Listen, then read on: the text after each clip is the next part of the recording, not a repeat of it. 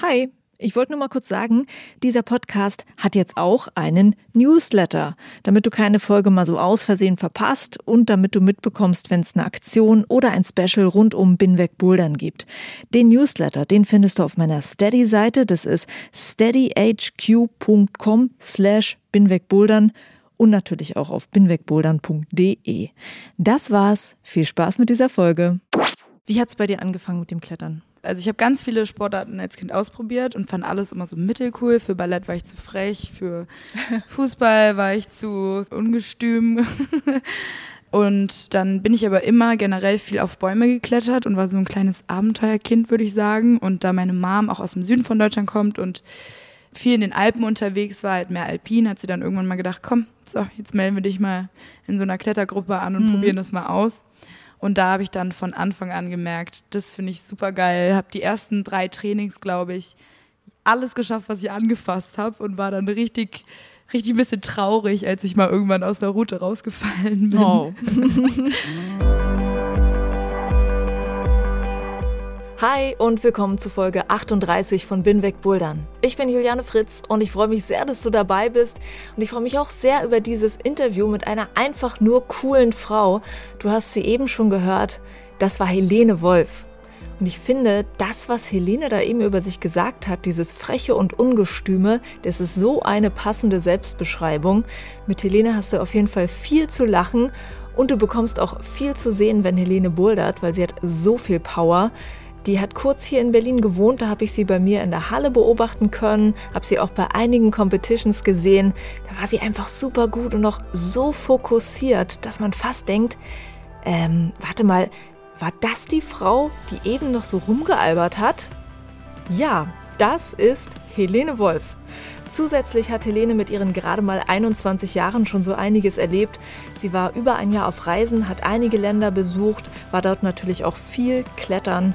Wettkampferfahrung hat sie auch schon super viel. Seit ihrer Jugend macht die Hamburgerin sehr erfolgreich bei Wettkämpfen mit, hat einige Podiumsplätze bei deutschen Jugendcups.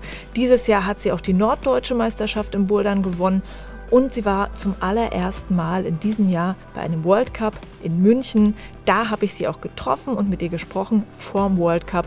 Und ich freue mich sehr, dass ich dieses Interview jetzt mit dir teilen kann. Viel Spaß mit Helene Wolf.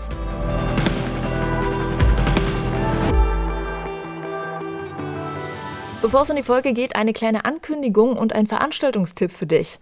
Vom 16. bis 18. August findet in Leipzig das erste deutsche Female Root Setting Symposium statt. Das ist in der Kosmos Boulder Halle.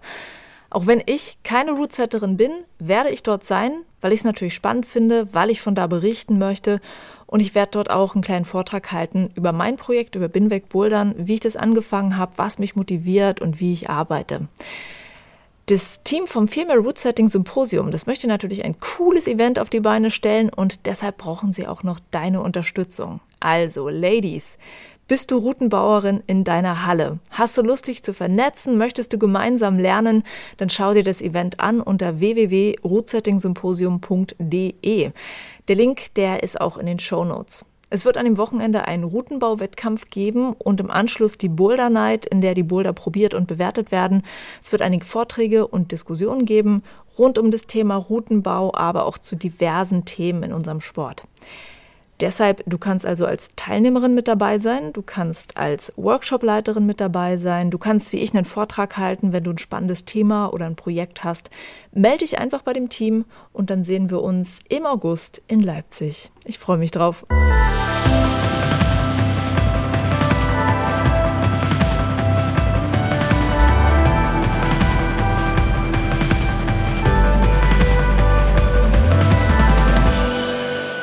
Sitzen auf dem Sofa in der Einstein-Boulder-Halle, vorne im Foyer beim Café. Man hört vielleicht zwischendurch mal irgendwie Kaffeeautomaten oder sonst was, wenn leckerer Kaffee gemacht wird. Mit mir ist Helene Wolf. Ich freue mich sehr, dass du da bist und dass du dir die Zeit nimmst, vor dem Wettkampf mit mir zu reden. Hallo. Hallo Juliane, ich freue mich auch sehr. ich bin äh, gerade schon sehr angetan von deinen Mitbringseln. Du bist ja, glaube ich, direkt vom Bahnhof gerade gekommen, ne? Genau, vom Hauptbahnhof ja. hier in München. Und ähm, direkt ganz oben drauf auf deinen Sachen sitzt ein rosa Schwein. Das ist Schweini, genau. äh, ist das tatsächlich so ein Glücksschweini? Das ist mein kleines Maskottchen, genau. Und zwar habe ich mir irgendwann mal überlegt, dass mein großer Traum wäre, irgendwann ein Micropig Oder diese Mini-Tika-Picks zu haben, das wäre. Ja, Als Haustier. Cool. Ja, genau. Weil jeder hat einen Crackdog, jeder nimmt einen Hund mit an den Fels. So, und ah. ich komme da mit so einem kleinen Minischweinchen an, mit so einem, mit so einem Straße-Halsband oder so. Nee, ich finde Schweine sind super coole Tiere und deswegen hat meine Mom mir das dann irgendwann mal geschenkt und seitdem begleitet mich Schweini, auch sehr kreativer Name, ne? Ja. Mit auf meine Reisen. Ja. Nee, finde ich gut. Unsere Katze, äh, unser Kater hieß auch bloß Katerchen. Ist okay. ähm, genau, das ist das Erste. Du hast einen Ventilator dabei? Ja, den, ich fühle mich richtig wie eine gut vorbereitete Athletin das erste Mal in meinem Leben. Es war ja der Europacup vor zwei Wochen und da habe ich sehr unter der Hitze gelitten und mhm. das hat zu einigen Nachteilen dann geführt und deswegen habe ich dieses Mal mir so einen kleinen Mini-Ventilator bestellt vorher. Bin mal gespannt, ob Great. Der und wo steckst ja. du den dann an? Den kann man so anstecken? Nee, der, den kann man doch, den kann man aufladen einfach. Ach so, du meinst dieses Ansteckding? Ja. Den klemme ich mir an den Oberarm, ja. um Bizeps rum und boulder dann mit dem. habe ich auch diesen Marilyn Monroe-Effekt und habe wehende Haare ja, beim Bouldern. Das gibt geile Fotos. Ja geil, oder? Sehr cool. Genau. Äh, und der, und der Tigerhaarreifen hier. Ist das ah, auch oh ein Gott, wichtiges oh Accessoire? Nee, das, das ist jetzt ein bisschen unangenehm. Oder ist das, Leopardenhaarreifen? Das ist ein Leopardenhaarreifen. Ich hatte mal einen Pony und da hat mich mein Pony so genervt beim Klettern und beim Bouldern und es hat nie so richtig gehalten und da ist der Leo-Haarreifen ins Spiel gekommen, genau. Möchtest du uns noch erzählen, was so Wichtiges in deinem Gepäck dabei hast? Was habe ich noch dabei? Das Wettkampfgepäck von Helene Wolf. Ich weiß gar nicht, ich habe ein Buch dabei, ich habe meinen Laptop dabei. Ich habe so eine weiße Salbe von meiner Oma für jegliche Gelenkschmerzen dabei. Hat die die selber gemacht? Nee, aber die ist mit irgendeiner so esoterischen Frau im ah. Dorf bei denen befreundet und die macht so eine Lavendelcreme ah. selber. Und die hilft aber tatsächlich echt gut, muss ich sagen. Also Lob. Das ist keine Werbung hier, aber Lob an die ältere Dame aus Heidenheim, die die äh, Lavendelcreme macht. Geil. Sonst habe ich nichts Spannendes dabei, sorry. Reicht doch schon aus, finde ich. Das ist schon sehr, sehr spannend. Ähm, Helene, ich freue mich äh, sehr, weil ich habe dich ja jetzt in den letzten Monaten schon relativ viel erlebt, weil du eine Weile in Berlin gewohnt hast. Ich habe dich dann viel auch in den Hallen gesehen, bei Wettkämpfen gesehen und muss sagen, ich war schon ziemlich geflasht davon, wie stark du bist. Ja. Und ja, es hat wirklich immer Spaß gemacht, dich zu sehen. Ich freue mich wahnsinnig, dich in München zu sehen. Das ist total geil. Ich bin auch mal gespannt. ich freue mich auf jeden Fall auch voll. ja, das ist richtig cool. Wie geht's denn dir jetzt gerade damit? Dass ähm, es morgen losgeht. So allgemein, oh Gott, weiß ich nicht. Ich bin gerade, realisiere ich das noch gar nicht so mhm. richtig. Mhm. Aber das ist auch meine Taktik so ein bisschen, mich vor dem Wettkampf so lange wie möglich davon abzulenken mhm. und nicht so richtig drüber nachzudenken, weil ich mich sonst nur unnötig stresse. Aber allgemein habe ich einfach mega Bock. Also mhm. ich, ich freue mich total, Boulder anzupacken, auf coole Bewegungen, Sprünge, Platten, alles gemixt. Ich habe richtig, richtig Lust, morgen ja. alles zu geben. das glaube ich dir. Und ähm, viele haben dich ja jetzt, glaube ich, schon bemerkt in dieser Saison. Du warst beim Quiff-Wettkampf gewesen in Sheffield und bist da bis ins Finale gekommen. Und ich, ich, glaube, da waren so ein paar Leute dann auch erstaunt und waren so, wer ist denn jetzt diese Helene Wolf und wo kommt die denn eigentlich her? Wo kommst du eigentlich gerade her? Startest du jetzt gerade irgendwie so total krass durch? Hast du irgendwie gerade so, ein, so, eine krasse Motivation? Ich rock das jetzt hier alles? Äh, das, warte, das waren jetzt vier Fragen auf einmal. Jetzt weiß ich nicht, wo ich anfangen soll. Kurz zu Quiff. Ja, Quiff war total witzig, weil das, glaube ich, niemand erwartet hätte. Mich eingeschlossen. Und ich fand, die Kommentatoren haben dann irgendwie mal Dark Horse ge gesagt. Mhm. Das ist jetzt mein neuer Spitzname in der Family mhm. WhatsApp-Gruppe. das Dark Horse warte, was war deine andere Frage zur Motivation, wo das Genau, herkommt? also wo kommt es gerade her, dass du so, so krass durchstartest, dass du da in Sheffield das so krass gerockt hast? Hast du gerade so einen Motivationsboost, dass du sagst, okay, ich mache das jetzt alles mit und ich schaffe das jetzt alles? Mm, ich war ja vier Jahre weg vom Fenster, also habe ja. ganz aufgehört mit Wettkämpfen. Als ich 17 war, glaube ich, so 13 bis 17 habe ich Wettkämpfe gemacht mit ja. Deutschlandcups und so und war auch mal vorne mit dabei. Und dann hatte ich aber zwei Knie-OPs mhm. nacheinander und das hat insgesamt zwei Jahre oder so gedauert, bis das alles wieder verheilt war. Und es war halt jedes Mal, ich war wieder fit und dann, boom, nächste Knie-OP. Mhm. Und das hat mich so genervt und dann habe ich so viel Eis gegessen in meiner Pause, dass ich erstmal gesagt habe, ich muss jetzt ein bisschen Abstand halten von diesem ganzen Wettkampfgedönse. Wie, du hast, was heißt, du hast so viel Eis gegessen? ich konnte halt nicht so richtig was machen und ich war damals noch zu jung, um so intensives Fingertraining oder so zu machen oder auch zu faul, keine Ahnung und war dann mit meiner Mom in Florida und dann habe ich mich durch die ganzen Ben Jerry's Eissorten mal durchprobiert. Und danach hatte ich erstmal so Mittelmotivation, mich wieder an die Griffe zu hängen. Ach, und das Eis war schuld. genau, das Eis war so ein bisschen schuld. Nee, aber dann habe ich den Entschluss gefasst, erstmal entspannt das Klettern ein bisschen anzugehen. Und dann habe ich ja auch mein Abitur gemacht in dem mhm. gleichen Jahr und habe überlegt, ich habe jetzt erstmal Lust auf ein bisschen ruhigere Phasen, Fels, Ruhe mhm. mit Freunden, irgendwie ganz entspannt, keinen Leistungsdruck, keinen mentalen mhm. Druck. Und dann bin ich aber jetzt 2018 wiedergekommen und habe irgendwie angefangen, mich wieder einzuleben, habe angefangen, wieder einen Alltag zu bekommen, war jetzt gezwungenermaßen mehr wieder in der Halle unterwegs und habe auch gemerkt, wie ich diesen New School-Style irgendwie auch ein bisschen vermisst habe, weil Fels ist halt doch meistens dann, ist auch super geil, mag ich auch gerne, aber es ist halt irgendwie auch einseitig und ich finde, unser Sport hat noch mehr mhm. zu bieten als nur Knüppeln. Und ja, dann ich, war ich auch in Berlin, wie du schon gesagt hast, und habe da irgendwie diese ganzen Schiebe-Sprungboulder wieder für mich entdeckt und habe wieder Bock auf Wettkämpfe bekommen. Ja. Und mit der Alltagsroutine lässt es sich dann ja auch besser trainieren oder auf Schwächen eingehen und so, als wenn man reist oder immer unterwegs ist. Mhm. Und genau, deswegen, ja. ja Aber noch so ein bisschen Bock. bist du im Reisemodus schon noch drin, weil du warst jetzt in Berlin, mhm. dann bist du jetzt nach Innsbruck gezogen. Bleibt es jetzt bei Innsbruck? Ziehst du bald wieder um? Ähm, hm, schwere Frage, kann man bei mir nie so richtig sagen. ich bin ein sehr spontaner Mensch. Ähm, nee, aber ich glaube, es bleibt erstmal bei Innsbruck. Also so langsam lebe ich mich da auch ein. Ich bin jetzt seit zwei Monaten da. Jetzt langsam meine Crew.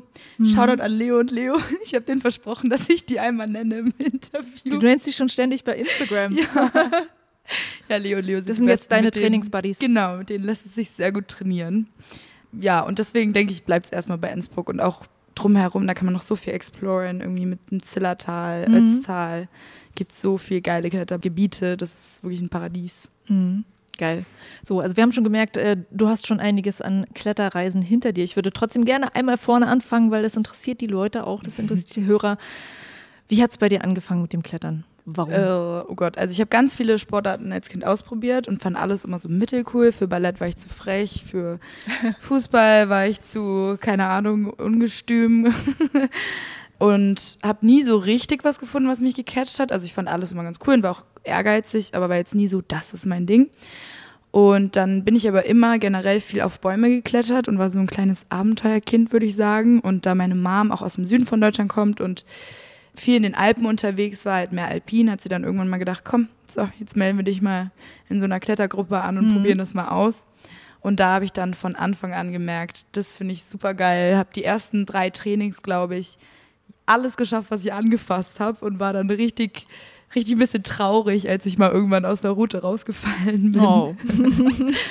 ja, aber das war cool. Und äh, ich muss auch sagen, mein allererster oder meine allerersten Trainer waren super, super toll. Also mhm. die haben halt gemerkt, dass ich irgendwie super motiviert war und dass ich nicht wie alle anderen Kinder zum Kaffeeklatsch oder das heißt wie alle anderen Kinder, aber da waren halt viele, die irgendwie zum Feuerwasser-Luftspielen dahin gekommen sind und sich, um sich auszutoben. Mhm. Ich hatte halt wirklich auch so ein bisschen technischeres Interesse und mhm. haben die mich mhm. mal rausgepickt und haben mir Eindrehen gezeigt, so kurz Einzelunterricht quasi ja. und also das muss ich denen schon hoch anrechnen, dass die mich da so gefördert haben. Und der eine Trainer hat mir auch vorgestern geschrieben, dass er jetzt kommt nach München oh. und dass sie das gesehen haben und dass sie jetzt extra kommen würden. Geil. Das fand ich so, so süß. Ja, das hat mich echt gefreut. Ja, voll abgefahren. Ey, dann hast du, wie alt warst du damals, als da es losging? Da war ich zehn, glaube ich, oder mhm. neun, sowas. Dann hast du schon mit zehn gemerkt, das ist es. Ist es eigentlich hm. die Begeisterung für den Sport? Der Grund, warum du den Sport machst, hat sich das über die Jahre irgendwie verändert? Also als Kind ist es vielleicht irgendwie so, so eine kindliche, spielerische Neugier. Ist es immer noch dasselbe oder ist es was anderes? Ach, ich weiß nicht. Also ich hatte auch Phasen, wo ich nicht mehr so motiviert war, als ich 14, 15 war. Wenn man in die Pubertät kommt, irgendwie merkt, da ist noch was anderes draußen wenn das anfängt, mit sich mit Freunden treffen, irgendwie mal feiern zu gehen und so, da hatte ich dann teilweise schon so Phasen, wo ich dachte, hm, will ich das überhaupt noch? Und da hat meine Mama dann immer gesagt, komm, geh mal einmal die Woche, einmal alle zwei Wochen so, dass du es beibehältst. Und dann habe ich die Phase auch relativ schnell überbrückt gehabt, wo ich mhm. keine Lust mehr hatte. Und jetzt über die Jahre würde ich tatsächlich sagen, es ist auf jeden Fall, ich weiß, es ist ein lämmer Spruch, das sagen immer alle, aber es ist wirklich einfach die Community, mhm. die mich da beibehält. Und auch beim Reisen habe ich gemerkt, ich, ich war ja ein halbes Jahr in Europa unterwegs als Kletterreise mhm. und dann noch anderthalb Jahre auf Weltreise. Und bei der Weltreise habe ich mir zuerst gedacht, ich möchte mal das Klettern beiseite legen und mal schauen, wer ich so bin ohne das Klettern und was ich so mache. Mhm. Und das habe ich aber ziemlich schnell dann verworfen, den Plan. Okay. Weil ich halt nach zwei oder drei Monaten gemerkt habe, so Reisen ohne ein Ziel, ohne irgendwie einen Purpose ist macht irgendwie nicht so richtig viel Spaß. Also Ja. ist irgendwie relativ sinnlos und dass ich das Klettern dann doch zu sehr vermisst habe. Und ja, man lernt halt auch einfach easy Leute kennen. Ja. Du gehst irgendwo in eine Halle in Malaysia oder so und hast direkt gefühlt fünf neue Freunde. Und deswegen, ja, im Großen und Ganzen die Community. Und auch manchmal, dass man sich fühlt, als wenn man so ein bisschen fliegen würde. Ja. Wenn man sich irgendwie, keine Ahnung, gut und frei an der Wand fühlt und sich gut in seinem Körper fühlt. Das auf jeden Fall auch. Ja, kann ich gut verstehen. Ähm, jetzt hast du schon erzählt, dass du au- auf Europa und auf Weltreise warst. Das war ja auch alles in einem Alter, wo andere Leute, glaube ich, studieren, oder? Wie Ja. hat denn das eigentlich funktioniert in deinem Leben? Wie hast du da irgendwie Geld verdient zwischendurch oder was machst du eigentlich? ähm, also ich habe früh mein Abitur gemacht. Ich bin direkt 17, also ich bin gerade erst 17 geworden und habe dann mein Abi gemacht. Im Januar habe ich Geburtstag, im April war man dann aus der Schule raus und im Juni oder so kriegt man ja dann sein Zeugnis. Heißt, ich musste sowieso erst mal zehn Monate warten, bis ich irgendwie was machen kann, weil mit 17 kannst du schon verreisen, aber ist halt nicht so geil, brauchst du quasi einen Mutti-Zettel für alles. Und in der Phase habe ich dann ähm, zwei Jobs gehabt und habe mir wirklich den Arsch abgearbeitet. Konnte dank meiner Mom alles zur Seite legen. Also jeder Cent, den ich mir selbst erarbeitet habe, ist dann aufs Sparbuch gegangen. Und sie hat halt noch für Miete und Essen bezahlt, weil ich noch zu Hause gewohnt habe. Und ja, da ist dann eigentlich einiges oder fast alles zusammengekommen. Mhm. Und am Ende bin ich dann ja nochmal, äh, war ich in Australien und da kannst du ja auch Working Holiday Visa machen und da Mhm. kann man echt gut, gut nochmal verdienen. Also da habe ich 25 Dollar die Stunde fürs Nichtstun bekommen. Okay. Und ansonsten halt Gypsy Lifestyle. so billig wie möglich über die Runden kommen. Hatte auch seinen Charme für ein paar Monate. Manchmal war auch witzig. Auf Ja. jeden Fall. Das hat auch geholfen bei dem Geld sparen. Okay, cool. Was waren denn so auf deinen Reisen so deine Highlights? Ich weiß, das kann man dann ganz schlecht sagen, weil es so sehr viel war wahrscheinlich. Mhm. Auf die Frage hast du mich ja schon so ein bisschen vorbereitet gehabt. Und ich muss sagen, das ist wirklich super schwer zu beantworten. Ich fand Indien war auf jeden Fall ein Highlight. Das war wirklich ein tolles Land von den Menschen her, von der Atmosphäre, von der Stimmung. Man sagt ja entweder man hasst Indien oder man liebt Indien. Meiner Meinung nach hasst man Indien nur, wenn man sich nicht gut genug vorbereitet und irgendwie mit einer Erwartung dahin fährt. Das wird alles bunte Farben, Kräutergerüche und irgendwelche Holi-Festivals. Dann wird man wahrscheinlich eher enttäuscht, aber es ist so ein wunderschönes Land, es sind so offene, tolle Menschen. Und ja, deswegen war Indien auf jeden Fall ein Highlight. Und ansonsten klettermäßig war, habe ich zwei kleine Highlights. Einmal der Totem Pole in Tasmania. Ich weiß nicht, ob der, der dir was Mhm, sagt. Ich habe mir mhm. irgendwann mal vor gefühlt sieben, acht Jahren davon ein Video reingezogen. Das ist halt so ein ausgesetzter Steinblock, wie so ein Streichholz, steht Ja. da so aus dem Meer heraus. Ja. Und da kann man halt dann irgendwie, ach Gott, wie haben wir das gemacht? Du kannst irgendwie rüberschwingen mit einem Seil und dann sind da schon Haken eingebohrt, in die du dich dann so im Schwung einhaken Aha. musst. Und dann kannst du irgendwie mit einem Seil rüber und kannst den halt beklettern. Und das war, das war ziemlich cool und ziemlich, ab ziemlich abenteuerlich, weil er halt mitten im Meer Ja. aus dem Meer herausragt. Und Geil. das war richtig, richtig cool und war so ein richtig toller Adventure-Tag mit irgendwelchen Leuten, die ich eine Woche vorher kennengelernt habe, die das dann ermöglicht haben. Ja, du hast auch niemanden, du warst ja alleine auf Reisen, hast niemanden gekannt und dann einfach immer. Ja, ich habe am. Anfang ziemlich schnell, Türkei war mein erster Stopp und da habe ich dann meinen Ex-Freund kennengelernt. Ja. Äh, und wir sind dann zusammen in Europa zumindest gereist. Mhm. Ab Indien bin ich dann alleine weitergereist, genau. Das hat sich dann nicht mehr ergeben, hatten wir unterschiedliche Pläne. Okay. Das ist aber auch krass. Also hast du irgendwann mal Angst gehabt, alleine zu reisen? Oder wolltest du das wirklich so, weil du dachtest, ich, ich möchte das wirklich, das bringt mir was, alleine zu sein? Ich wollte das unbedingt. Also ich hatte total Lust, alleine zu reisen. Einfach mal um zu gucken, keine Ahnung, du bist so auf dich alleine gestellt, musst selbstständig agieren und handeln und ja, Leute kennenlernen. Das hat mir ganz viel neues Selbstbewusstsein Mhm. gegeben. Ich weiß noch, dass ich in Brisbane in Australien länger war und das war so der erste Ort, wo ich länger, wirklich lange geblieben bin und wo ich mir so eine zweite Heimat aufgebaut habe. Da bin ich halt auch alleine ein, angekommen, kannte niemanden, kannte nichts von der Stadt, hatte keinen Job, kein Geld mehr und da bin ich dann mit lachendem und weinendem Herzen irgendwann weiter aufgebrochen. ja, sad story. Weil das so mein erstes selbst aufgebautes Zuhause war. Und wenn man das irgendwie mal schafft, dann gibt einem das das Gefühl, dass man, egal wo man hinkommt, immer coole Leute kennenlernen kann, wenn man nur will Ja. und immer irgendwie zurechtkommt. ja. Und waren das vor allem dann so äh, Kletterfreundschaften gewesen? Die du Gemixt, hattest? also beides. Auch von der Arbeit da und Ja. von irgendwelchen Hostels lernt man dann ja auch Leute kennen. Ja. Also war ein guter Mix. Cool. Hast du irgendwie Tipps für Leute, wenn man so unterwegs sein möchte wie du? Einfach auch sagt, ich möchte jetzt einfach ein Jahr mal unterwegs sein, klettern. Einfach Auf was muss man sich einstellen? was muss man vorher planen?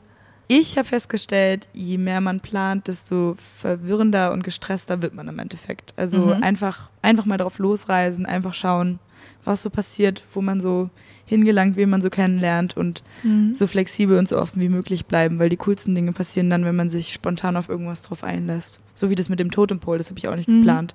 Mhm. Das ist dann einfach so passiert. Krass. Machst du eigentlich noch irgendwas anderes außer jetzt gerade Wettkämpfe und trainieren und rumreisen? Hat noch irgendwas anderes Platz in deinem Leben? Hobbys? Ich habe angefangen zu studieren vor zwei Mhm. Monaten, endlich mal. Äh, europäische Ethnologie.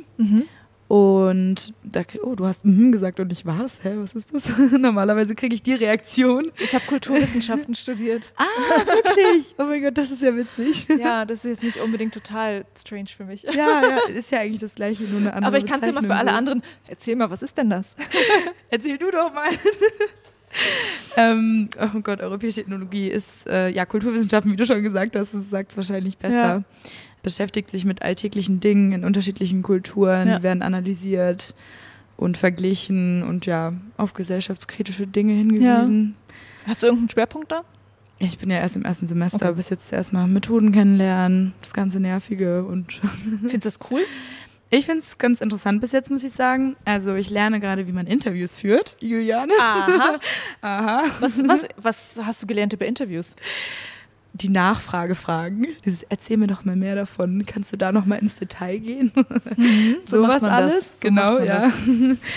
Und äh, Klappe halten, was mir am schwersten fallen, fallen wird wahrscheinlich in Interviews. Also sich zurückhalten. In der Position des Fragenden. Genau. Und dem Befragten die Regisseurrolle zulassen. Das habe ich bis jetzt schon gelernt. Aha. Und so habe ich das mit dem Hintergrund, dass ich auf Reisen oft in so Situationen war, wo ich mir gedacht habe, oh, ich würde gerne mehr über diesen Menschen erfahren, Mhm. gerne die Hintergrundstory irgendwie wissen oder irgendwie, was den Menschen so berührt in Indien gerade, wenn du dann irgendwie im Slum stehst, da Mhm. fühlst du dich einfach nur beschissen und denkst dir so, ach, was mache ich hier eigentlich so? Ich Mhm. mache jetzt ganz sicher kein Foto, das ist irgendwie auch alles bescheuert und da wäre es vielleicht irgendwie schön gewesen, mit den Menschen zu reden und dass die auch merken, man hat wirklich Interesse an Mhm. der Geschichte und nicht nur, will nicht nur ein Foto für Oma und Opa zu Hause Ja. knipsen. Und da hat mir aber oft der Mut dann gefehlt oder auch Mhm. die Worte in dem Moment. Und das lernt man, glaube ich, ganz gut so in dem Fach auch, wie man mit sowas Ja. umgeht. Und hast du dann noch weitere Pläne damit? Also möchtest du dann vielleicht mal Reisen schreiben über verschiedene Kulturen? Hast du so, ja, so eine kann Idee ich mir schon Kopf? vorstellen. Ich finde Regie auch sehr interessant, aber wurde leider an der Uni nicht angenommen. Das ist ein sehr Ah. harter Prozess. Habe ich mich zu viel aufs Klettern wieder konzentriert. Und ich könnte mir gut vorstellen, irgendwie filmisch, fotografisch, schreiberisch irgendwas in der Zukunft zu machen und das mit Reisen und Klettern zu verknüpfen, auf jeden Fall, ja. Gute Idee. Mhm. Ich glaube, du könntest das. Ich glaube, das schauen. wäre, das wäre ein sehr spannender Blog oder Vlog oder was auch immer du dann machst. Der Schwerpunkt in diesen Interviews, so, so spannend das auch ist mit den Reisen, der geplante Schwerpunkt in diesen Interviews äh, ist das Thema Wettkämpfe. Ja, da sind wir jetzt ein bisschen dann vorbei, ne? Nee, du stehst gerade vor einem coolen großen Wettkampf. Ja, ich habe richtig Bock. Ich freue mich Ja, total. cool. Ähm, lass uns auch nochmal dahin gehen, wie du angefangen hast mit Wettkämpfen. Ich äh, selber habe ja bei mir, als ich den ersten Wettkampf geklettert habe, gedacht, oh mein Gott, kann ich das? Bin ich überhaupt schon gut genug? Ähm, soll ich mich da wirklich anmelden? Wie war es denn eigentlich bei dir, als du dich zum ersten Mal für einen Wettkampf angemeldet hast? Mein allererster Wettkampf, oh Gott, das waren die Hamburger Schulmeisterschaften. Damals in so einer kleinen Schulhalle mit so einer vier Meter breiten Wand wahrscheinlich, die dann irgendwie zehn Meter hoch war oder so. Und da hat mich, glaube ich, auch dieser sehr motivierte Trainer, den ich vorhin schon erwähnt habe, irgendwie überredet oder Ja. angemeldet. Und da weiß ich noch, dass ich eigentlich zu jung gewesen wäre, um mitzumachen, aber irgendwie haben sie dann netterweise eine Ausnahme gemacht. Und dann habe ich gewonnen. Und das war so ein positives, tolles Erlebnis, dass ich danach natürlich motiviert auf mehr Ja. war. Ähm, aber ich muss auch sagen, ich sehe einen Riesenunterschied zu mir früher, wie ich Wettkämpfe gemacht habe, also 13 oder 12 bis Mhm. 17 und jetzt mit 21, weil ich, glaube ich, einfach viel mehr Reife bekommen habe und selbstbewusster auch bin und früher paradoxerweise war mir das unangenehm, eher vor Leuten zu klettern und zu Mhm. bouldern. Und mittlerweile genieße ich das irgendwie mehr und habe mehr Lust, so zu zeigen, was ich auch kann und irgendwie nehme da mehr mit, wenn Leute mich anfeuern. Früher Ja. war mir das dann unangenehm, wenn ich abgerutscht bin oder sowas und dachte mir so, oh nee, wie peinlich. Aber Ja. jetzt habe ich verstanden, dass man da irgendwie, dass es nicht schlimm ist, dass Ja. es nur ein Wettkampf ist, dass man das Ganze locker nehmen muss. Wie, wie hast du das denn gelernt? Ich habe mir irgendwann mal gesagt, also früher war es mir zum Beispiel unangenehm, wenn ich irgendwie gezittert habe beim Klettern Mhm. oder wenn das irgendwie blöd aussah oder ich nicht schön geklettert bin. Dann habe ich Mhm. lieber aufgegeben, als irgendwie Vollgas zu geben und den Boulder noch zu klettern. Und ich habe mir irgendwann mal ganz rational überlegt, wenn ich alles gebe im Wettkampf und wirklich einfach versuche, 100% reinzustecken, dann kann ich mir später keinen Vorwurf machen, egal welchen Mhm. Platz ich gemacht habe. Und genauso war es jetzt zum Beispiel in Innsbruck. Da hatte ich ja eine sehr gute Platzierung nach der Quali und Ja. im Halbfinale lief es dann nicht so gut. Und ich war aber trotzdem danach irgendwie überraschenderweise super zufrieden mit dem Wettkampf und wie es gelaufen ist, weil ich einfach im Halbfinale wirklich alles gegeben habe. Also ich war so erschöpft danach und Mhm. habe mir echt gedacht, puh, du hast die letzten Kräfte aus deinem Bizeps noch an die Wand Ja. Und klar, irgendwelche taktischen Fehler kann man immer machen, aber deswegen macht man ja auch mehrere Wettkämpfe, Mhm. weil man daraus lernt. Ja. Und ich finde, wenn man so denkt, dass man einfach in dem Moment versucht, alles zu geben, dann kann man sich hinterher nichts vorwerfen und dann ist alles super. Ist man mit sich Mhm. oder ich mit mir selber meistens im Reinen, dann, dann ist okay. Ja. Wie schaffst du es, diese Power irgendwie nochmal abzurufen in dem Wettkampf? Es gibt ja bestimmt so Situationen, wo es eigentlich, du denkst, okay, es gerät gerade gar nichts mehr.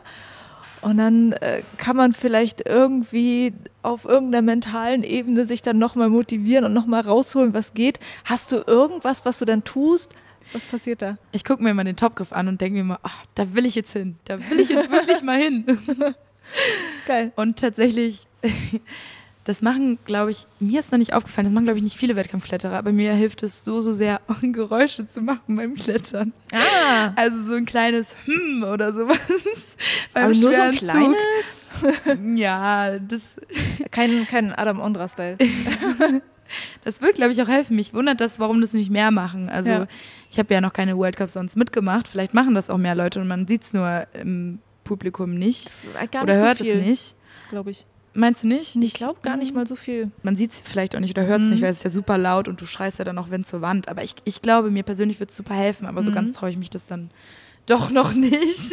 Es ist auch witzig, weil zum Beispiel beim Kampfsport hast du ja wirklich diesen Kampfschrei, den du machst. Also ich habe irgendwie auch an der Uni mal so ein, zwei Semester Kampfsport gemacht. Da wird es ja wirklich als Mittel eingesetzt. Mhm. Also mir hilft es voll, auch Spannung zu halten, Ja. einfach im richtigen Moment dran zu bleiben Ja. und auch auszuatmen. Mhm. Und ja, ich weiß noch, bei meiner schwersten Tour, die ich am Fels geklettert bin, war ich schon über die Krux hinaus, also hatte die schwere Stelle schon geklettert und oben war es dann nochmal, man musste dranbleiben, aber ich konnte es eigentlich und hatte mal einen Untergriff und musste einen weiten Zug an eine Leiste machen und ich bin, als ich den Zug an die Leiste gemacht, schon so von der Wand weggegangen. Also Ja. schon so langsam Ja. zurück und habe dann wirklich einmal so richtig laut geschrien. und das hat mich tatsächlich komischerweise wieder an die Wand gezogen, Ja. sogar mit so vollem Bums. Ich habe mich richtig erschrocken und war dann so, huch, oh Gott, ich bin wieder an der Wand dran. Ich war doch schon, ich war doch schon wieder in der Luft so. Und Ja. das hat das war dann wirklich so der aufweckende Moment für mich, wo ich gedacht habe, ey, ab und zu so ein kleiner, ich will jetzt nicht stöhner sagen, aber so ein kleiner Seufzer oder so ein kleiner Schrei beim Klettern oder auch beim Bouldern hilft schon, hilft echt schon viel. Ich glaube auch. Das macht Und ich glaube, Sinn. ja, viele sind da irgendwie zu eingeschüchtert, das zu machen. Man muss es, glaube ich, einmal einfach machen und merken, dass es hilft. Ja. Oder? Ja, ja. Aber ich habe ich hab auch schon von einer Freundin von Martha, der guten Martha, Ja. ähm, gehört, dass sie früher sehr viel geschrien hat und dass sie dann mal in der Halle darauf hingewiesen wurde, dass, dass es porrlich wirkt und dass sie das lassen soll. Und das fand Das ich dann ein schade. bisschen schade. Ich kann es auch verstehen auf der anderen Seite. Wenn jetzt alle anfangen würden, rumzuschreien bei jedem Zug, der, den ihnen schwerfällt, so, dann haben wir bald irgendwie ein Heavy Metal klingendes Konzert in der Boulderhalle und kein entspanntes Bouldern mehr. Und manche brauchen ja auch Ruhe dann. Ja. Aber wenn man das ab und zu macht und sich da irgendwie traut und das sieht, dass auch andere Leute das machen, das wäre Mhm. vielleicht ganz gut. Ja, ich glaube auch. Mach Sind wir schon mal. mal drei Stunden 40 oder? Nee, ich gucke bloß immer zwischendurch drauf, weil ähm, es passieren manchmal Sachen wie, Ah. das Ding geht einfach aus oder so und dann Oh, okay. bin ich ganz doll traurig. Mhm. Also, die Kulturanthropologin ist gut vorbereitet mit dem Aufnahmegerät. nee, shit happens so manchmal. Deshalb gucke ich lieber drauf, bevor man hier irgendwie dann eine Stunde redet und dann merkt, dass da irgendwas falsch gelaufen ist. Das ist nicht ist gut. dir das schon mal passiert? Naja, aber dann ist es auch wirklich selber schuld. Sowas wie, ähm, da waren noch äh, zu viel auf der Speicherkarte drauf, Speicherkarte voll. Oh, aber ich habe die. Speicherkarte leer gemacht jetzt hier vor. Ist alles Sehr gut. gut. Es wird alles gut. Was waren denn bisher deine Lieblingswettkämpfe, die du gemacht hast? Hast du irgendwelche Highlights in Form von, hey, ich habe es besonders gut geklettert, weil gute Platzierung? Oder sind dann die Highlights vielleicht auch andere Gründe, die so drumherum passieren beim Wettkampf? Nee, also wie vorhin schon so kurz angekratzt, Platzierung finde ich hat gar nichts damit zu tun, wie man sich nach einem Wettkampf fühlt. Man kann als Erste rausgehen und sich denken, oh scheiße, ey, ich bin so blöd und hässlich geklettert. Ich habe irgendwie dreimal ist mir mein Fuß abgerutscht. Ich bin überhaupt nicht zufrieden mit der Leistung. Und man kann als Letzter rausgehen und sich denken, geil, ich habe alles gegeben, ich hatte voll Mhm. Spaß, ey. Scheiß drauf. Es war ein cooler, cooler Wettkampf. Und von daher, so generell würde ich sagen, fand ich die Oscar Cups super. Also die haben so viel Spaß gemacht. Ja. Die waren echt. Es war richtig traurig in Leipzig. Das war der letzte von sechs. Ich habe, Ja. glaube ich, vier mitgemacht und hat man richtig gemerkt, dass man zu so einer kleinen Familie geworden ist. Dann haben wir in der ISO nochmal so einen Group-Hack gemacht, bevor es raus an die Wand Ja, ging cool. und war nochmal so, komm, jetzt immer alles geben. Und da ist das Format halt auch super mit diesen 10 Minuten Bouldern und das hat mir, das hat mich tatsächlich auch wieder psyched auf mehr Wettkämpfe gemacht. Mhm. Also davor war ich mir noch unsicher, ob ich wieder Bock habe einzusteigen, aber die Wettkämpfe waren so cool, dass ich dachte so, ich habe wieder Lust auf mehr. Geil. Aber das ist natürlich ein großer Unterschied zwischen so einem Fun-Wettkampf, wo du vor allem halt auch mit Freunden zusammen unterwegs bist, und jetzt sowas wie ein World Cup. Ja, einerseits schon, andererseits nicht, weil du kannst ja auch beim World Cup eine coole Zeit haben und dir einfach mit Spaß irgendwie da rangehen und mit Freunden reden und chillen. Mhm. Es gibt viele Leute, die dann super konzentriert sind, auch in der ISO und so. Mhm. Ich bin immer, glaube ich, das nervige Gegenteil. Ich mag es voll gerne, mich in der ISO nochmal zu unterhalten, mich abzulenken, mit Leuten zu reden Mhm. und habe da dann auch, wie beim Fun Cup, wie beim Ostblock Cup, eine coole Zeit, wenn man sich das einfach sagt, ey, das ist eigentlich wie ein Ostblock Cup hier. Mhm. Ist man gleich weniger nervös. Ja, cool. Und Quiff war auch eigentlich einer meiner Lieblingswettkämpfe, weil ich Mhm. da ja auch mit Martha aus Berlin war und das war, das war so toll. Das war auch mentales Training vom Feinsten, weil wir uns gegenseitig so gepusht haben die ganze Zeit und da gab es ein sehr cooles Format. Ich weiß nicht, ich erkläre das einfach mal Kannst kurz. du kurz sagen, ja? Ähm, in der Quali hat man nämlich 30 Boulder und man Mhm. hat pro Boulder aber nur drei Versuche. Der erste, wenn man zum ersten klettert, gibt es 10 Punkte, im zweiten 7 und im dritten 4. Mhm. Und so einen Wettkampf habe ich vorher mit dem Format noch nie mitgemacht. Und das Mhm. war mal super interessant, weil du halt ganz anders an die Boulder rangehst und wirklich vom ersten Go an denkst so, ach, keinen kleinen Fehler. Und wenn du dann im ersten verkackst, aber merkst, der ist möglich, dann bist du im zweiten natürlich irgendwie noch nervöser und denkst du so, ah, Mhm. ich weiß, ich kann's, aber jetzt habe ich nur noch irgendwie zwei Goes und vor allem der dritte ist dann nochmal am schlimmsten. Und das ist irgendwie ein anderes Erfolgserlebnis, weil wenn du es im ersten machst, das ist Mhm. geflasht, ist geil. Wenn du es im dritten machst, ist es aber auch super cool, weil du dann dein Shit together hattest und es irgendwie trotzdem noch geschafft hattest. Und das war irgendwie sehr cool. Aber worauf wollte ich hinaus? Ich verquatsch mich immer so. Dass ihr Ähm, euch da so gut gepusht Genau, habt. und da haben wir uns irgendwie mental waren wir da auf so einem geilen Level, haben einfach die ganze Zeit Spaß gehabt, waren aber gleichzeitig super konzentriert wegen diesem Modus und Mhm. waren halt nicht so äh, Larifari, hier mal ein Go, da mal ein Go, Mhm. sondern waren irgendwie, das war so eine geile Kombo und daran erinnere ich mich dann immer gerne wieder zurück, Mhm. wie gut es da geklappt hat, auch mit dem in den ersten drei Goes klettern und so, an so ein paar Boulder, wo ich mir echt dachte, so den kann ich niemals, sondern schafft man den im dritten trotzdem noch, wie schnell man auch lernen kann Ja. über die Versuche. Mhm. Also wie schnell sich dein Körper dann merkt oder sich daran gewöhnt, so und so hältst du den Sprung oder sowas. Mhm. Genau. Ja, super gut. Und ähm, du, du sagst äh, jetzt viel, dass dieses freundschaftliche, das Miteinander total wichtig ist für dich bei den Wettkämpfen. Hast du aber auch schon mal das Gegenteil erlebt? Also, dass es Neid gibt? Ähm, ja, es gab früher, als ich jünger war, gab es schon so ein paar Stories, Mhm. aber das hatte, glaube ich, mehr mit dem Alter zu tun. Okay. Jetzt ist es eigentlich in Ordnung. Das ist nicht immer alles bunte Blumenwiese, wie es auf Instagram aussieht, Mhm. aber eigentlich im Großen und Ganzen. Also ich freue mich immer für alle anderen Mhm. Leute und wenn sich mal jemand nicht für mich freut, dann so what. Ja, Ist mir dann ehrlich gesagt wurscht. Also, ist auch schön, dass es so ist. Ähm, was ich dich auch unbedingt noch fragen wollte, ich habe dich ja bei vielen Wettkämpfen jetzt gesehen. Ich habe dich auch dann vor und nach den Wettkämpfen schon oft erlebt. Und das werden die Hörer jetzt auch merken. Du bist schon ein sehr lebendiger Mensch und äh, ein Mensch, der viel lacht und auch viel Blödsinn macht, glaube ich. Was ich aber dann krass finde bei den Wettkämpfen, ist, dass du hammerfokussiert bist, wenn du dann an der Wand bist und an den Boulder gehst. Hast du manchmal das Gefühl, dass du irgendwie so deine Persönlichkeit wechselst? Beim Bouldern? Mm, nee, ich glaube, das wirkt nur so, als wenn ich super fokussiert wäre. In Wirklichkeit stehe ich vor dem Boulder und denke mir so, okay, Lene, konzentriere dich jetzt, du musst dich jetzt konzentrieren. Tu zumindest so, wirkt zumindest so, als würdest du dich konzentrieren. Nein, okay, das stimmt so nicht ganz. Ähm, ich bin beim ersten Boulder immer sehr nervös, Ja. aber das ist, glaube ich, die typische Boulder-Wettkampfkrankheit. Ja. Und sobald der dann durch ist, geht's eigentlich. Und dann kann ich mich meistens gut fokussieren. Und gerade im Finale guckst du dir die Boulder ja vorher an. Heißt, du weißt schon, was auf Ja. dich Zukunft zukommt. Und dann Ja. sitzt du in der ISO und gehst halt nochmal im Kopf kurz durch. Und dann ist es einfacher, sich darauf zu konzentrieren, als wenn jetzt was ganz Neues Ja. kommt. Also das heißt, der erste Boulder ist dann schon immer ein bisschen kompliziert und du schaffst dann irgendwie dich ein bisschen zu beruhigen. Machst du irgendwas bewusst, um dich zu beruhigen? Hast du da irgendwelche Taktiken inzwischen drauf? Atmen auf jeden Fall. das macht immer Sinn. Noch mehr lachen. das schüttet Endorphine aus. Aber irgendwelche besonderen Taktiken, muss ich auch kurz drüber nachdenken. Ich mache immer ein bisschen den Fehler, dass ich mir denke, beim ersten Boulder, so, erstes kleines gestecktes Ziel ist jetzt erstmal bis zum Bonus zu kommen. Das ist aber eigentlich total dämlich, weil Mhm. mein erstes gestecktes Ziel sollte ja gleich sein, zum Top zu kommen. Und mir ist es oft, aber daraus habe ich gelernt, auch bei Quiff teilweise ein bisschen passiert, dass ich mir gedacht habe, ach, ich komme eh nicht weiter als bis zum Bonus oder erstmal bis zum Bonus und dann mal schauen, was passiert. Und Mhm. dadurch habe ich mir dann den Part vom Bonus zum Top nicht so gut angeschaut. Ja. War dann überraschenderweise relativ schnell am Bonus und hing da so Ja. und war so, fuck, oh Gott. Also, Entschuldigung, Beep, nicht fuck. Ähm, editest du das raus? Nee, ich glaube nicht. Na toll. Ähm, Entschuldigung, Oma. Ja, und hab dann hing da da und dachte mir so, toll, hätte ich mich mal ein bisschen mehr auch auf den oberen Part konzentriert, weil das ist ja eigentlich der wichtige. Da bist du, dann kommst du dann relativ platt schon an und musst wirklich mehr aus mit dem Kopf arbeiten als mit dem Körper, weil dein Körper dann schon müde ist und den Fehler mache ich immer ein bisschen, aber das wäre jetzt das Einzige, was ich mache, dass ich mir denke, erstmal zur Zone und dann mal schauen. Ey, dann mach das doch mal anders morgen. Ja, aber gleich bis zum Top wirkt für mich immer wie so ein. Ich weiß, Man muss sich große nicht, aber das Ziele ist, setzen. Ja, aber das ist gleich wie so ein hochgestecktes, einschüchterndes Ziel. Aber ja, du hast recht. Was ich auch mache, aber das hast du bestimmt schon in sämtlichen Interviews gehört, ist an positive Momente denken, wo ich mal einen richtig geilen Boulder gemacht habe, wo ich irgendwie mich selbst überrascht habe, wo ich mich stark gefühlt habe. Sowas einfach. ja, macht Sinn.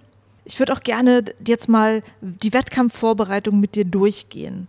Jetzt vor München zum Beispiel. Was hast du in den letzten Tagen, vielleicht auch in den letzten Wochen gemacht? Hast du irgendwie anders trainiert? Jetzt grinst sie schon wieder hier. Aber das ist, weil Annika immer noch hier Ja. sitzt und uns beobachtet, wie wir Interviews machen. Mit Annika hatte ich das Interview eben gehabt. Wir haben ein Publikum. Genau. Und ich habe mit Annika da gerade vorhin schon drüber geredet, deswegen mussten wir gerade lachen. Ich habe tatsächlich jetzt vor drei oder vier Wochen das erste Mal in meinem Leben so einen richtigen Trainer bekommen, der Ja. sich um mich kümmert und mit mir wirklich einen Trainingsplan mal aufstellt. Das war jetzt natürlich ein bisschen zu kurzfristig für Mhm. München noch. Also wir haben jetzt grob angefangen mal mit Krafttraining, weil ich das tatsächlich vorher noch nie in meinem Leben so richtig gemacht habe. Ja. Ich war halt bis jetzt einfach immer nur Bouldern wirklich. Hatte einfach Lust und habe Mhm. nichts anderes gemacht. Habe immer gedacht, ich bin schon muskulös genug, ich muss kein aufbauendes Krafttraining machen. Habe dann aber schnell gemerkt, eigentlich habe ich gar nicht so viel Power, das sieht nur so aus. Der Bizeps ist mit Luft aufgepumpt oder so, aber irgendwie, ja, Ich würde der, das aber sagen, dass das nicht stimmt. Ich glaube, das ist schon ganz schön viel Kraft. Aber rede weiter. Ja, aber jetzt bei den internationalen Wettkämpfen habe ich mich so eingeschätzt, dass ich physisch relativ gut vorbereitet bin und auf Platten dann eher Probleme haben werde. Mhm. Hat sich aber rausgestellt, ist genau das Gegenteil. Ich habe viele Leute, zu denen ich aufschaue, war ich genauso gut oder sogar besser auf einer Ja. Platte und war aber physisch sowas von unterlegen. Also hatte echt gar Ja. keine Power. Fand ich auch bei den Studio Blockmasters sahst du sehr gut auch äh, aus auf Ja. diesen, auf diesen einen Genau. Volumending Da da. war ja Platte und der Sprung Ja. bei mir ziemlich gut, aber die Voll zwei gut. dazwischen, der Leistenboulder, wo man einfach nur Hardcore Leisten Ja. festhalten musste, ging nicht so gut. Ja. Und der Sloper-Boulder, der auch powerig war, ging ja auch nicht so gut. Und ja. Das hast du deswegen- jetzt gemerkt beim Training. Das habt ihr so analysiert, ja? Ja, oder auch von den Wettkämpfen auf jeden Mhm. Fall habe ich das gemerkt. Dass da noch Luft nach oben ist, ne, wie der gute Güllich schon gesagt hat.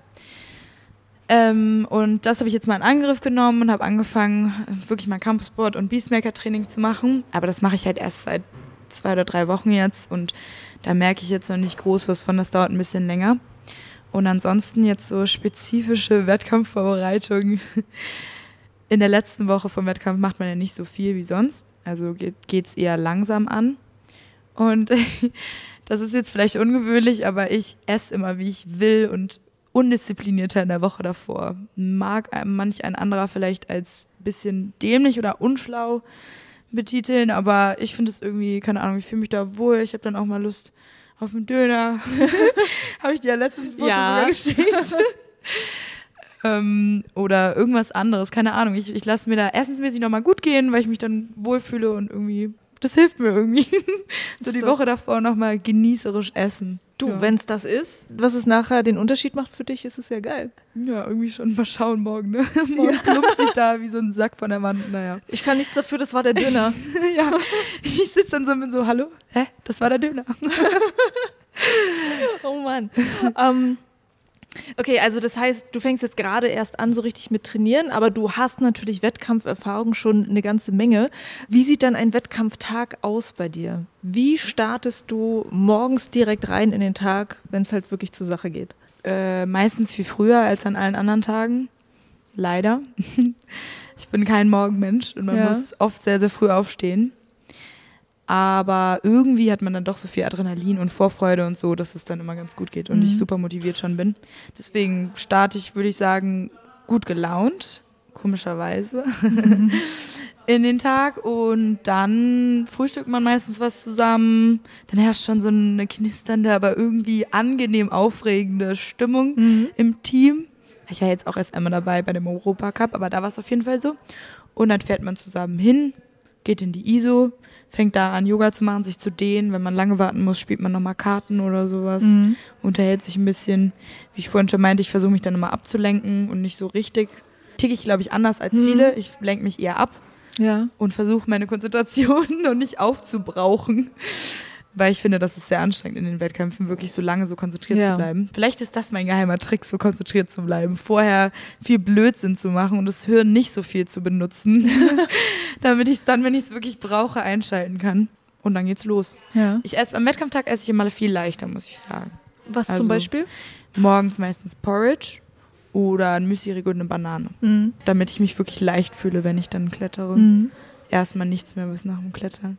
Viele essen ja davor nochmal einen Riegel oder sowas, das kann ich nicht. Das signalisiert meinem Körper dann irgendwie, dass Training vorbei ist oder mhm. dass jetzt gechillt wird. Ah, ich verstehe. Deswegen geht da höchstens, ich habe letztens den Tipp bekommen, Traubenzucker dann einzuwerfen. Ja. Weil dieser fünf Minuten rein, fünf Minuten raus Modus ja doch dann anstrengend ist. Mhm. Und ich den nicht so gewöhnt bin bis mhm. jetzt. Also das muss ich im Training noch in Angriff nehmen, habe ich nicht genug Ausdauer. Und deswegen soll ein Traubenzucker ganz gut wahrscheinlich. Also ja. werde ich mal ausprobieren. Ja. Wir haben jetzt die Warm-up-Phase schon übersprungen. Es würde mich aber auch interessieren, wie du dich aufwärmst. Da gibt es ja auch einfach Leute, die da ganz äh, unterschiedlich sind, die ähm, verschiedenste Übungen auch machen zum Aufwärmen. Was machst du? Was gehst du so Schritt für Schritt durch, bevor es dann wirklich raus auf die Bühne geht? Mm, ich hatte tatsächlich vor lange keine Routine und habe einfach irgendwas gemacht, habe mich einfach warm gebouldert, habe einfach mitgemacht, was meine Teammates oder andere Leute gemacht haben, habe dann auch gefragt, hey, was macht ihr, kann ich mitmachen? Und bei Quiff musste ich mich ja dreimal aufwärmen, das erste ja. Mal seit langem, ja. was dann ja auch irgendwie anstrengend ist. Und da hat sich dann so ein bisschen so eine Routine eingeschliffen. Und zwar fange ich einfach an, so Gelenke aufzuwärmen, langsam ein bisschen zu kreisen. Weil man, wenn man länger in der ISO sitzt, dann auch irgendwann so ein bisschen nervös wird. Und dann ist ganz gut, wenn man sich so ein bisschen beschäftigen kann. Mhm. Und dann mache ich ein bisschen Handstandsübungen, die mir Martha gezeigt hat, mhm. der Handstand Pro. Und ein bisschen Yoga, sowas einfach. Und dann fange ich langsam an, mich aufzuwärmen. Genau. Mhm. Also eigentlich nichts Besonderes, muss ich ganz ehrlich sagen. Okay. Ich habe ja von Klaus Isele gelernt im Interview, dass es unterschiedliche Aufwärmtypen gibt. Und zwar äh, die Slow Responder und die Fast Responder. Uh, falls du das gehört hast. Ähm, das habe ich tatsächlich nicht gehört, das oh, Interview. sorry, die Episode verpasst. Mann, ähm, genau, und er sagt halt, dass es, äh, wir hatten halt über Adam Ondra geredet, der halt wohl sehr wenig bis gar nicht sich aufwärmt, mhm. weil er einfach mhm. alle Power an der Wand haben möchte. Und dann hat er gesagt, eine Akio Noguchi ist dann irgendwie so zwei, drei Stunden am Aufwärmen, bevor nee, es überhaupt rausgeht. Länger so. wahrscheinlich. Oder also, noch länger. Ähm, das habe ich für mich auch gemerkt. Ich bin dann ein Long Responder anscheinend. Ja, ja. Ich brauche mega lange, bis ich irgendwie. Das kenne ich auch aus Sessions von mir. Ich weiß nicht, ob du das manchmal hast, aber man bouldert so für anderthalb Stunden mhm. und denkt sich so, oh, jetzt bin ich eigentlich schon an der Grenze zu platt. Mhm. Und dann läuft es aber nochmal so richtig ja, gut. Ja. Ja, und das habe ich halt voll oft auch im Training und habe dann gemerkt, dementsprechend, okay, vielleicht sollte ich mich in der ISO auch echt richtig gut aufwärmen. Mhm. Und das habe ich jetzt auch ein bisschen gemacht und das hilft mir viel besser. Also ich mache dann echt schon ein paar knackige Boulder, bevor es ja. rausgeht. Und das ist aber, muss ich für mich selbst noch ein bisschen rausfinden. Das ist schwer, dann eine Grenze zu ziehen. Ruhe da draußen. Okay, hier geht irgendeine Alarmanlage los. Nervig. Jetzt ist sie aus. Ja. Genau, das habe ich, da muss ich noch irgendwie für mich so eine, ein gutes Mittelmaß finden zwischen sich auspowern, das ist dann immer die Gefahr mhm. und im richtigen Moment aufhören. Aber das ja. geht ganz gut. Und gefährlich ist natürlich auch, wenn du mit kalten Fingern rausgehst. Also, Total. Das hatte ich auch schon einmal jetzt in Innsbruck, dass ich beim ersten Boulder war so ein kleingriffiger dann auch oben raus und ich habe echt meine Finger nicht mehr gespürt und dachte mir so, ach, scheiße. Mhm. Aber es ging dann doch ganz gut. Ja. Ähm, wenn man bei so einem langen Wettkampf ist, was du ja jetzt auch schon miterlebt hast, wo du dann zwei Tage hast, wo du Quali, Semifinale, Finale hast, das ist ja etwas, wo du gut mit Kräften haushalten musst, wo du auf deine Haut gut aufpassen musst. Wie schaffst du es, das zu durchstehen? Gibt es irgendwelche Tricks, die du weitergeben kannst? Sprünge im ersten Go machen. das ist gut für die Haut. Wenn du dreimal von Volumen oder irgendwelchen großen Griffen abschmierst. Also das kostet ja endlos Haut. Ja. Und deswegen ist es eine kleine extra Motivation bei Sprüngen super konzentriert zu sein, im Hinterkopf zu haben. Ich will nur meine Haut behalten. Ja. Ich habe noch mehr vor. Und von wegen Kräfte sparen. Ich rede mir mal ein, ganz ehrlich, man bouldert eigentlich gar nicht so viel. Macht man ja wirklich nicht. Mhm. Du hast vier oder fünf Quali-Boulder, du hast vier Halbfinal-Boulder und wenn es gut läuft, noch, oder wenn es gut läuft, vier Halbfinal-Boulder und wenn es richtig gut läuft, dann nochmal vier Final-Boulder. Mhm. Und das ist ja eigentlich nicht so viel. Das ja. sind 15 Boulder höchstens, mhm. plus ein bisschen Aufwärmen. Also da macht man in einer normalen Session ja mehr. Und wenn man das irgendwie im Hinterkopf behält, finde ich, dann hat man keine Ausreden, dass man keine Kraft mehr ach hat. So, ach so. Na gut. Wie wichtig ist dir das Publikum bei einem Wettkampf? Hörst du, was die Leute dir sagen? Du bist ja selber auch jemand, der sehr, sehr gerne sehr laut ist im Publikum. hörst du eigentlich, was Leute dir sagen? Bringt dir das was? Hörst du raus, wer das ist, wer dir, das, wer dir was sagt? Nee, das gar nicht. Also es kommt natürlich auch auf den Wettkampf drauf an. Jetzt bei den Ostblock-Cups vielleicht noch ein bisschen mehr, wenn man da das Publikum kennt und man ja auch nicht durch eine Barriere getrennt ist oder so oder durch mhm. eine Stufe.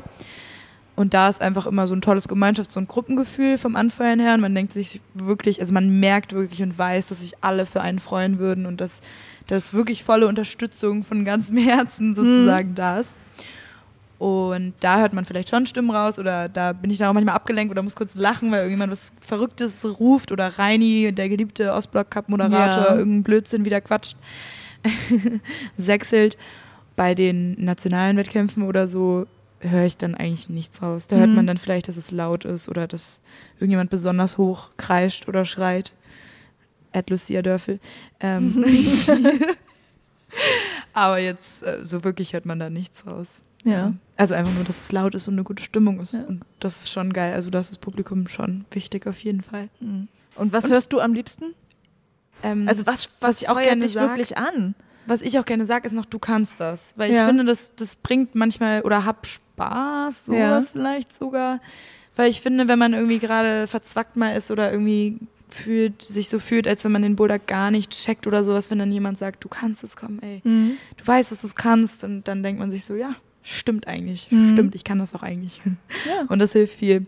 Ich habe bei so einer Wettkampfsimulation in Berlin, da hast du, glaube ich, Fotos gemacht, mhm. gab es fünf Boulder und es war auch alles sehr heimelig gestaltet. Die, wir kannten die ganzen Routenschrauber, die Mädels, mit denen wir das gemacht haben, kannten, wir kannten uns alle untereinander und irgendwie hatte ich trotzdem so einen richtig schlechten Start in diese Simulation. Mhm. Ich weiß gar nicht, ob man das so nach außen gemerkt hat, aber ich habe mich so richtig unwohl gefühlt und blöd in meinem Körper und irgendwie einfach nicht gut. Und beim zweiten Boulder saß Candy, das ist ja auch ein toller Routenschrauber aus Berlin, ist, ja. ganz vorne. Und habe ich dann habe ich mich einmal so angeschaut und dann hat er einmal zu mir gesagt, Mensch Helene, jetzt hab doch mal Spaß. und es war wirklich so ein Klickmoment für mich, wo ich mir so dachte, hey, stimmt, da war doch noch was. Hab doch mal Spaß, stimmt. Und dann habe ich es irgendwie viel einfacher auf die leichte Schulter nehmen können und dann ging es voll gut und deswegen mag ich den Spruch ganz gerne. So, komm, hab doch mal Spaß, ist doch eigentlich alles egal. Ja. Dann musst du dir den irgendwo aufschreiben, dass du ihn morgen auch selber siehst. Irgendwo hin tätowieren. Ja, bevor du an die Wand gehst. Falls gerade keiner da ist, der laut genug den Spruch schreien kann. Kann ja ich sein. dann auf dich. Ja, ich versuch's. okay. Ähm, wir sind jetzt den Wettkampftag einmal durchgegangen. Jetzt die Frage zum Schluss, was passiert eigentlich nach dem Wettkampf? Also setzt du dich hin nach dem Wettkampf, schaust du die Videos an, analysierst du dich selbst oder lässt du dich irgendwie analysieren? Sollte ich machen, dass ich das analysiere und genauer durchgehe. Aber meistens ziehe ich einfach so direkt danach so eine Bilanz in meinem Kopf und mache mir da meinen kleinen Notizzettel. Mhm. Also Nils, der mich unterstützt aus Hamburg, meinte auch schon, dass ich mir das aufschreiben soll. Aber mhm. da bin ich meistens dann immer zu faul. Ich habe es jetzt nach Quiff zum Beispiel gemacht, aber das hat mir auch nicht so viel gebracht. Also mhm. ich weiß das in meinem Kopf noch. Die Momente sind dann so einprägsam gewesen, dass man sich da sowieso noch dran erinnert. Mhm. Und deswegen habe ich das meistens einfach im Kopf. Und was steht da auf deinem Zettel, der in echt da ist oder nur im Kopf ist? Mm, naja, kleine Dinge, die ich verbessern will, die ich ins Training damit aufnehme. Oder auch Boulder, wo ich einen Fehler gemacht habe, die ich dann nicht nochmal mache. Aber vor allem auch immer positiv formuliert und auch Dinge, die ich gut gemacht habe, die ich beibehalten will. Mhm. Sowas vor allem, genau. Und was machst du gerne, wenn der Wettkampf vorbei ist? Gibt es irgendein Ritual danach, wie du feierst oder irgendwas, wie du dich entspannst nach dem Wettkampf? Wein trinken? Nein.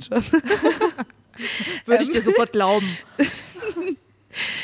Ich bin tatsächlich nach dem Wettkampf immer noch motivierter, was komisch ist, aber egal, ob ich gut war oder ob ich Ey, schlecht war, ich bin immer super psyched danach und denke mir immer, das muss jetzt so lange wie möglich anhalten und wird am liebsten ja. direkt nochmal. Helene ist immer die, die nach dem Wettkampf immer nochmal an die Wettkampfwand ranspringt. Ja, keine Ahnung, das, das wirkt dann vielleicht streberhaft oder so unbefriedigt, aber ich habe einfach nochmal so richtig Bock danach. Ich weiß auch nicht warum. Ich bin dann voll unter Strom danach nochmal und habe auch bei den Osborne Cups zum Beispiel noch voll Bock gehabt, irgendwie nochmal die Männerbulle auszuchecken, weil das ja. echt nach coolen Bewegungen aussah. Das wird beim World Cup nicht möglich sein.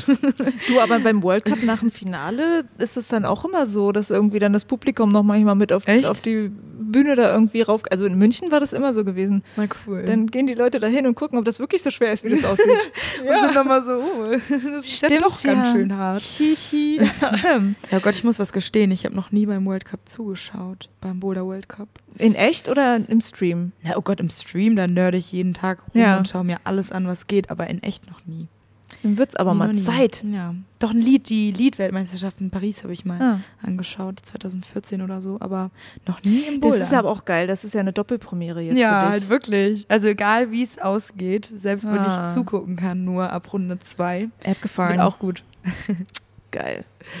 So, äh, meine äh, Abschlussfrage, die ich immer stelle, kennst du vielleicht schon drei Dinge, die dich zu einer besseren Boulderin gemacht haben?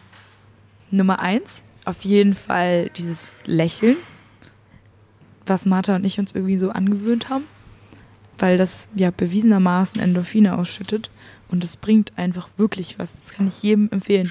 Auch wenn es nur gefaked ist und man sich ein bisschen blöd vorkommt. Ey, bei ja. Quiff saß ich da teilweise und alle haben sich gedacht, warum grinst sie wie so ein Honigkuchenpferd? was ist los? Aber das bringt wirklich was. Dann ähm, alles nicht so ernst nehmen hm. und so einen Mittelweg finden zwischen fokussiert bleiben und trotzdem alles nicht so ernst nehmen. Und Nummer drei, einen guten Ausgleich finden, dass man motiviert bleibt. Also zwischen auch draußen klettern, drinnen klettern, wenn einem draußen klettern dann Spaß macht. Aber ich glaube, tut es doch den meisten. Mhm. Und ich finde, wichtig ist auch noch irgendwie ein Leben B zu haben. Mhm. Und sogar ein Leben C vielleicht. Also, dass man noch was anderes drumherum hat. Aber das ist auch meine subjektive Meinung dazu. Also, ich brauche noch was anderes außerhalb. Ich habe meine zwei besten Freundinnen klettern zum Beispiel beide gar nicht. Und mhm. das ist aber auch voll angenehm, mal nicht übers Klettern zu reden. Das kannst du. Und mal nicht über Crimps. und wie groß die Leiste jetzt war. Es macht auch super Spaß, aber ja. Ja, ich, ich denke, ich kann das. Ich gebe mir Mühe. cool. Ah, Helene, ich freue mich total, dass es geklappt hat. Ich mich auch. Danke war, war dir sehr schön. für das Interview. Dankeschön dir auch. Und ich wünsche dir viel Spaß und einfach ganz viel grinsen morgen. genau, genau. So muss das. Das war mein Interview mit Helene Wolf und ich hoffe, du findest die Frau jetzt genauso hammersympathisch wie ich. Dann werde einfach Teil vom Helene Wolf Fanclub. Das heißt, folg ihr bei Instagram und jubel ihr zu bei Wettkämpfen, zum Beispiel genau in einer Woche bei der deutschen Meisterschaft im Bouldern in Dortmund. Alle Links zu Helene gibt es für dich in den Show Notes. Wenn dir diese Folge gefallen hat, dann freue ich mich sehr, wenn du Binweg Bouldern supportest. Folg mir bei Instagram, Facebook oder Twitter, abonniere meinen Podcast mit der Podcast-App deiner Wahl, liken, teilen, weiterempfehlen. Ich glaube, du weißt, wie das alles funktioniert. Ich freue mich, wenn du mir damit hilfst, Binweg Bouldern noch bekannter zu machen. Und du kannst meine Arbeit auch finanziell unterstützen, auch wenn ich das hier natürlich alles mache, weil ich es einfach liebe und weil ich irgendwie auch einfach nicht mehr anders kann. Trotzdem ist es natürlich ein großer finanzieller und zeitlicher Aufwand für mich und du kannst mich unterstützen. Einmal mit meiner Crowdfunding-Kampagne bei Steady. Mehr Infos findest du auf binwegbouldern.de. Oder du kannst dir auch Binweg Bouldern Sachen bestellen. Ich habe einen Shop mit Shirts, Pullovern, Tassen, Beuteln und so weiter. Den habe ich bei Spreadshirt. Das ist so eine Webseite, auf der du deinen eigenen Shop bauen kannst. Und Spreadshirt hat noch bis zum 25. Juni ein Rabattangebot. 15% Rabatt auf alle T-Shirts. Also jetzt ist die Zeit gekommen, wenn du gerne ein Binweg Bouldern T-Shirt haben möchtest. Schau dich einfach mal im Shop um. Und übrigens, die Shirts, die sind da alle grau auf der Startseite, aber du kannst, wenn du auf das Shirt raufgehst, auch noch eine andere Farbe auswählen. Ich bin halt so der Typ, der am liebsten farbenfrohes Grau und Schwarz trägt aber ich weiß, das mögen nicht alle. Also such du dir einfach irgendeine tolle Farbe aus. Bis zum 25. Juni 2019 gibt es im Binweg Bouldern Shop noch die 15% Rabatt auf alle Shirts. Ja, genug erzählt. Das war's für diese Folge. Ich freue mich, wenn du in zwei Wochen wieder mit dabei bist. Da kommt dann sehr wahrscheinlich das Interview mit der tollen Annika Pidde. Bis dahin, Juliane mein Name und ich bin weg Bouldern.